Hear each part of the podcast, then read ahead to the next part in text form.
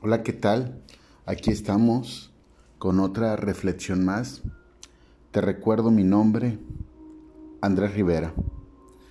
Y bueno, ¿cuántas veces nos hemos encontrado con personas o hasta nosotros mismos nos hemos captado que lo que hemos logrado ha sido porque somos tenaces, porque nos esforzamos, somos las personas que somos, logramos estudios, logramos un trabajo porque somos unas personas muy inteligentes y porque eh, nosotros somos meticulosos en los estudios o cuántas veces nos hemos captado de las cosas materiales que tenemos, ¿sí? de las cosas económicas que hemos alcanzado y logrado, cayendo a veces en una soberbia, cayendo a veces en una altivez en la cual pues no reconocemos que gracias a Dios alcanzamos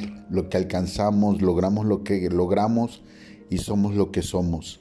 Es tanta nuestra vanidad, es tanta nuestra soberbia que nos olvidamos quién nos creó, nos olvidamos quién nos dio la oportunidad de estar en donde estamos. Nos olvidamos que si tenemos esta casa es gracias a Dios. Si tenemos este coche es gracias a Dios. Si tenemos el trabajo que tenemos es gracias a Dios. Si tenemos la familia que tenemos es gracias a Dios. Y podría, podría alguien decir, no, nada que ver. O sea, está divagando, está siendo una persona que, que está confundiendo las cosas porque yo tengo esto y lo he mantenido yo, pero ¿cuántas veces en un segundo has perdido una casa? ¿Cuántas veces en menos de un segundo, por alguna circunstancia, tu carro ya no está o le pasa alguna, algún desastre por un accidente o X, Y o Z, o cuántas veces eh, se ha perdido hasta la misma familia. Mantenemos una actitud de orgullo, de arrogancia, y nos olvidamos que la palabra dice que Dios ve al soberbio desde lejos. Él no dice que se va de ti, Él no dice que te olvida o que te da la espalda. Él dice que te está observando desde lejos. ¿Y para qué queremos tener a Dios lejos si lo necesitamos al lado de nosotros, si, no lo, si lo necesitamos con nosotros? Por eso la palabra dice, mayor es el que está conmigo que el que está en el mundo. Quiere decir que el que está conmigo está cerca de mí. Quiere decir que Dios está caminando sí, con nosotros, cuidándonos el futuro, sí, viendo nuestro pasado y cubriendo cada uno de nuestros lados.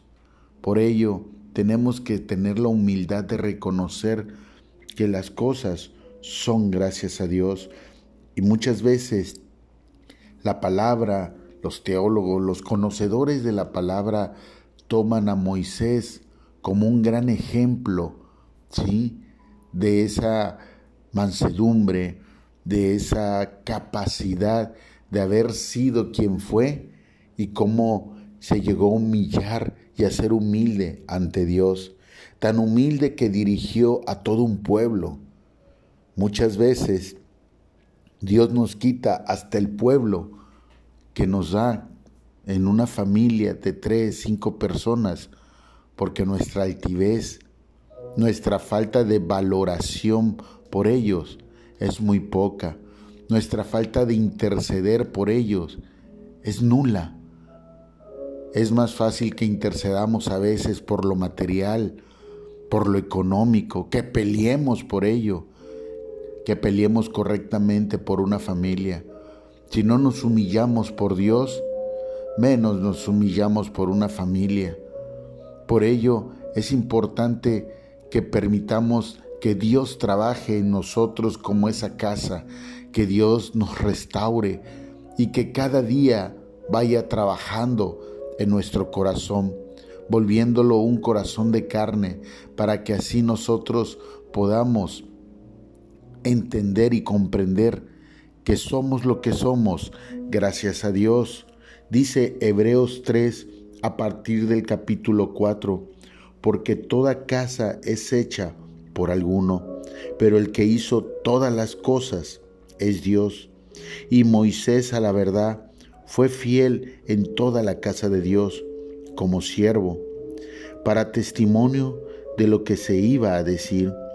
Pero Cristo como hijo sobre su casa, la cual casa somos nosotros, si retenemos firme hasta el fin la confianza y el gloriarnos en la esperanza, por lo cual, como dice el Espíritu Santo, si oyeres hoy su voz, no endurezcáis vuestros corazones, como en la provocación en el día de la tentación en el desierto, donde me, me tentaron vuestros padres, me probaron y vieron mi sombra, mis obras cuarenta años, a causa de lo cual me disgusté contra esa generación.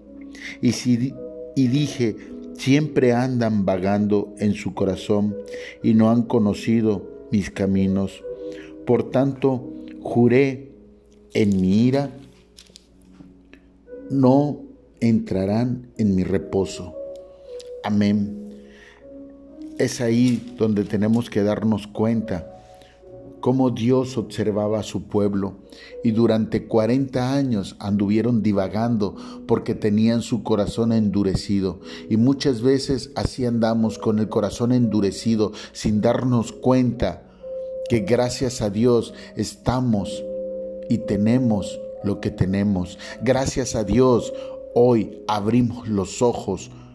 Déjame decirte, que hoy hay personas que ya no vieron el amanecer, pero dice sus palabras que sus misericordias son nuevas cada mañana y hoy nos permite ver esas misericordias. Debemos de entender que no debemos de endurecer nuestro corazón porque vamos a andar divagando, no 40 años, 30 años, 60 años, no sé cuántos.